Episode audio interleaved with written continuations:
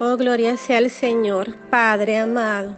Te alabo, te glorifico en este momento, Señor, porque es por medio de tu palabra que tú me das vida, que me vivificas cada día. Y en este momento quiero dejarles una palabra, una palabra de vida, una cápsula de amor llena de esperanza. El pueblo de Dios está muy decaído, muy distraído en este mundo. El pueblo de Dios está escuchando muchas voces del mundo. El pueblo de Dios está apartando su palabra, la palabra profética más segura que tenemos, que es la bendita, santa, inerrante, inigualable, perfecta palabra de Dios. El pueblo de Dios está dejando su primer amor. El pueblo de Dios los escogidos de Dios. Él nos escogió antes de la fundación del mundo. Y este mensaje es para ti, hermano o hermana, que, que te sientes triste, apagado, que la fe se está, está menguando. Pero quiero decirte en este momento que Dios es fiel para sus hijos, que Dios es bueno que Dios nos rescató de las tinieblas y nos llevó a la luz admirable en Cristo Jesús. En este momento, citando la palabra de Dios en Romanos 12, versículo 2, es uno de los secretos que nosotros debemos tener como, como hijos de Dios, como verdaderos escogidos de Dios. Hay un pueblo de Dios escogido que va a perseverar hasta el final. El que no persevera se queda nunca fue hijo de Dios. Amén. Porque como bien dice el apóstol Juan, en primera de Juan, estaban con nosotros, pero no eran de nosotros. Y apostataron. Nunca fueron, nunca fueron salvos. Y en esta palabra que, que Dios me pone en mi corazón porque me quebranta al ver, al sentir el pueblo de Dios con miedo, el pueblo de Dios escuchando otras voces, el pueblo de Dios predicando, hablando de otras cosas, distraídos en este mundo. La palabra nos dice, gracias Señor por tu palabra, nos dice así, no os conforméis a este siglo, sino transformaos por medio de la renovación de vuestro entendimiento para que comprobéis cuál es la voluntad de Dios agradable y perfecta. ¿Qué quiere decir este versículo tan bello, tan poderoso como toda su palabra? Nosotros desde que Dios nos tomó, desde que Dios nos transformó en una nueva criatura en Cristo, y si, y si has estado en Cristo y tienes el Espíritu Santo, este, este es un mandamiento, porque está en un presente continuo. No os conforméis ni ahora, ni ayer, ni ahora, ni mañana. No nos podemos conformar, no nos podemos poner a, escuchar palabras ajenas que no vengan de la palabra de Dios. Aquí nos dice que no nos conformemos con este siglo, con este sistema, con este mundo que está dominado por Satanás, porque Dios así lo ha permitido, Él es soberano.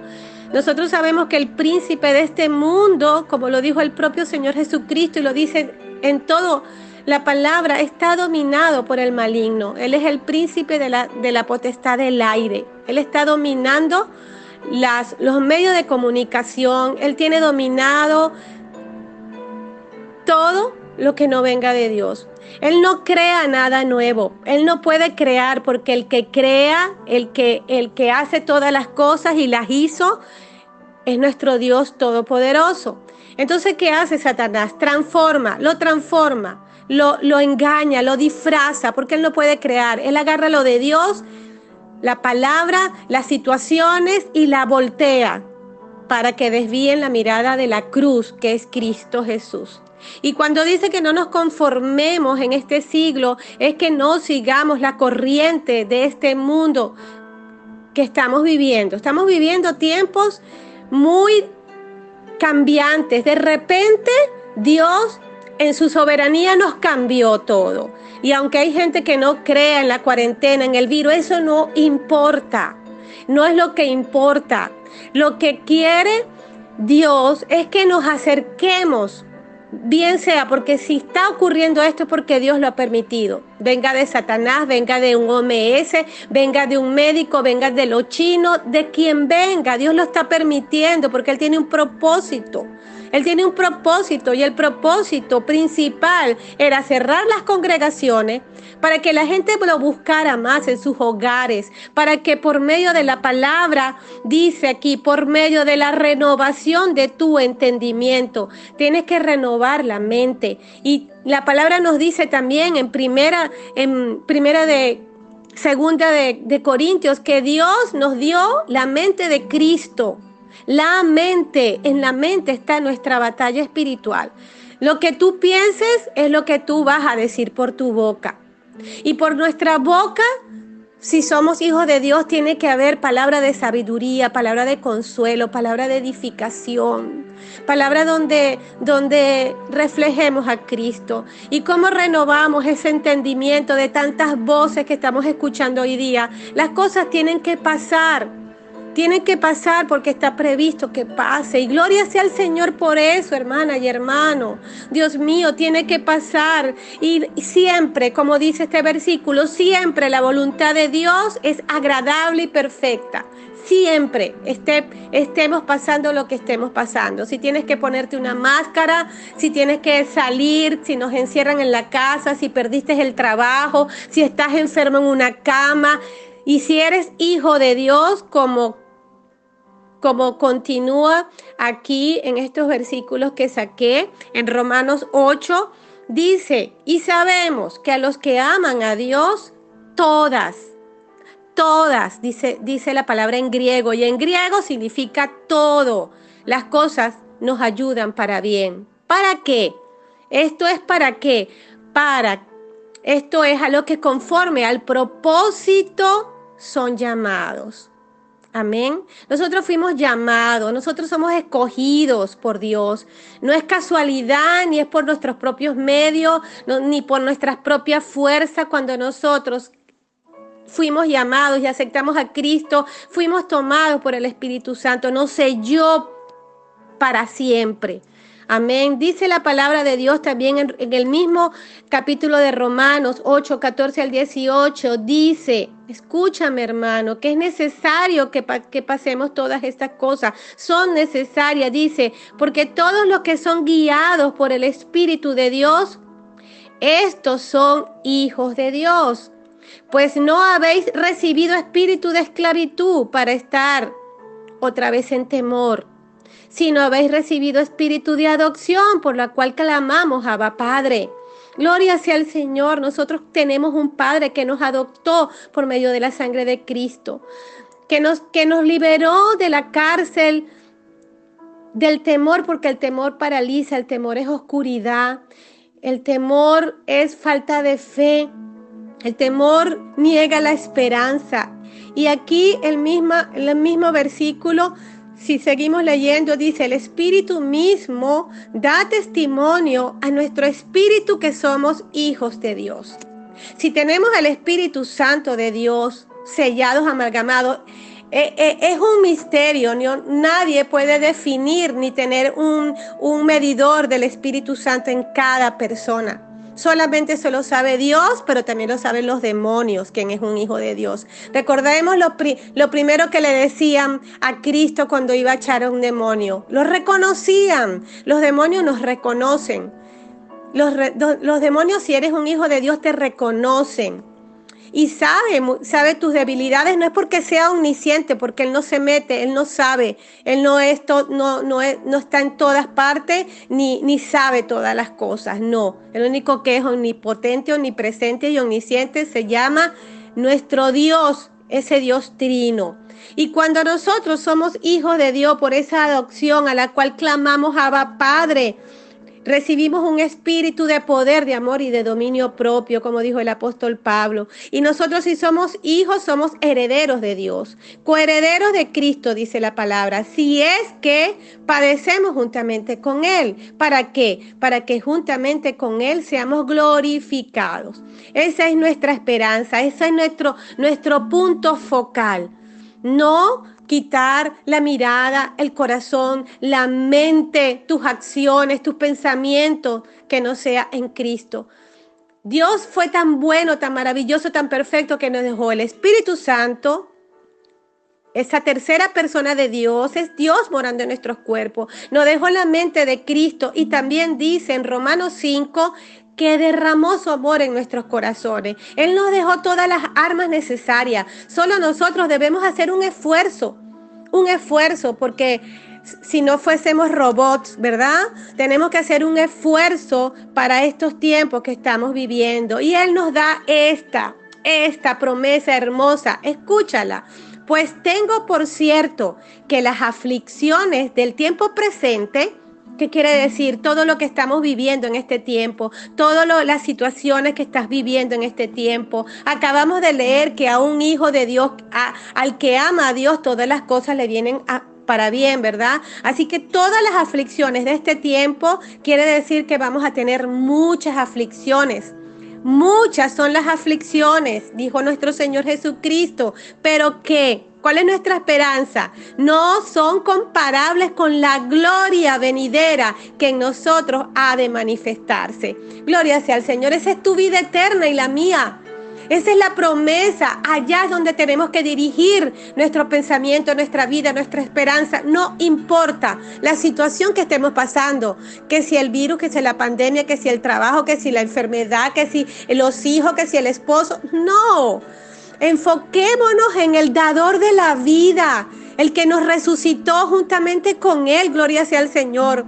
Y su muerte no fue en vano. Su resurrección no fue en vano es para, para crear un pueblo que ya fue escogido antes de la fundación del mundo. Gloria sea al Señor.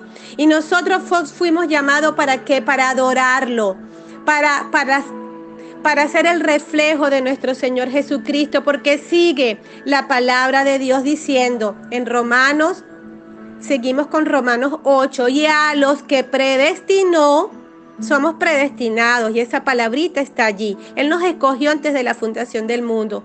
Ya Él nos conocía antes, antes que estuvieras en la barriguita de mamá. Él nos predestinó, Él también nos llamó, dice la palabra, con un llamamiento santo, dice la palabra. Y a los que llamó, gloria sea al Señor, también nos justificó. Y a los que justificó a través de la sangre de Cristo, a estos también glorificó. Todos los verbos están en pasado están en pasado. Ya nosotros estamos glorificados justamente con Cristo en lugares celestiales en Cristo Jesús. Ya Él nos bendijo con toda bendición espiritual, gloria sea al Señor.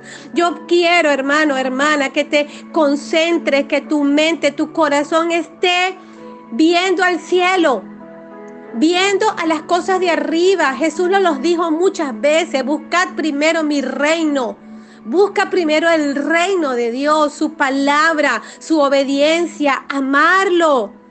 Y después dice la palabra, esta promesa que, la, que, que, me, que me llena de esperanza. Y dice, es una pregunta que, te, que también te hago. Pues, ¿qué pues diremos a esto? Después de todo esta, toda esta maravilla de la gracia de Dios en Cristo Jesús, que no nos la merecíamos, ¿qué pues puedes decir a esto?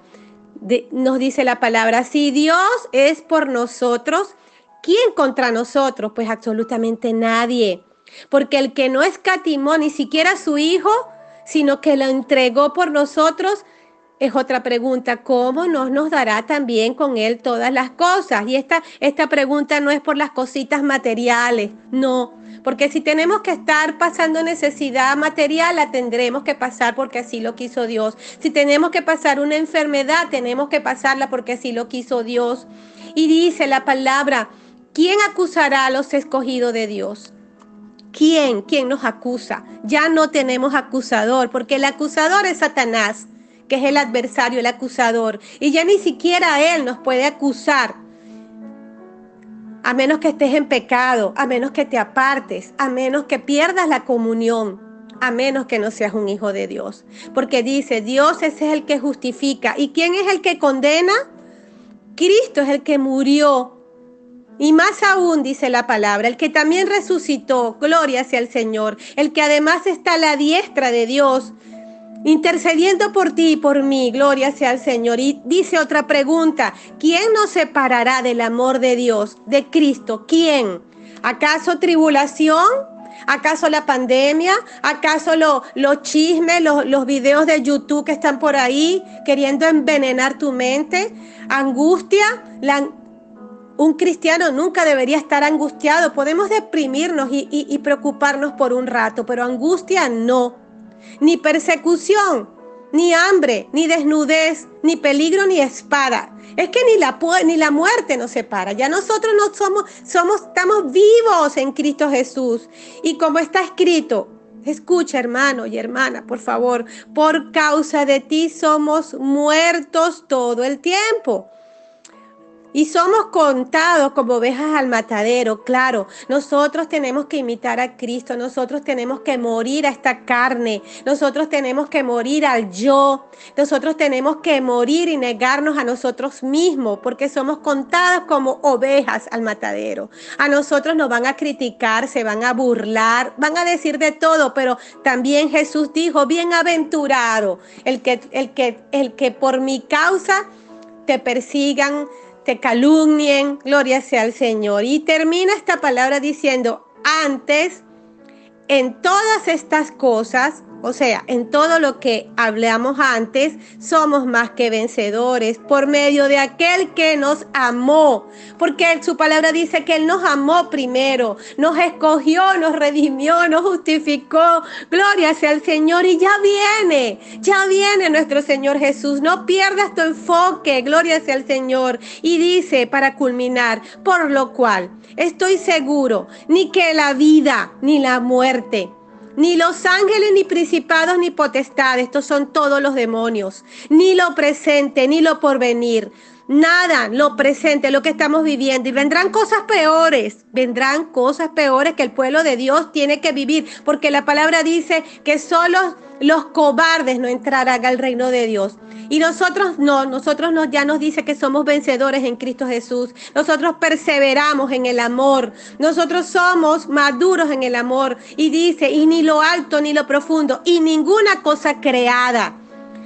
¿Crees que el virus lo crearon? Por supuesto que lo crearon, pero eso tampoco tampoco nos podrá separar del amor que es en Cristo Jesús, Señor nuestro. Aférrate a esta palabra, lee la palabra, escudriña la palabra, consuélate con la palabra, exhórtate con la palabra, anímate, vivifícate con tu la palabra. Gloria sea al Señor, Padre. Gracias, mi Dios Todopoderoso. Gracias, mi Señor amado Jesucristo. Gracias, Espíritu Santo de Dios, que moras en mí y en cada hermano y hermana. Que nos veremos en la vida eterna y que estas aflicciones de este presente no se comparan con la gloria venidera que vamos a tener.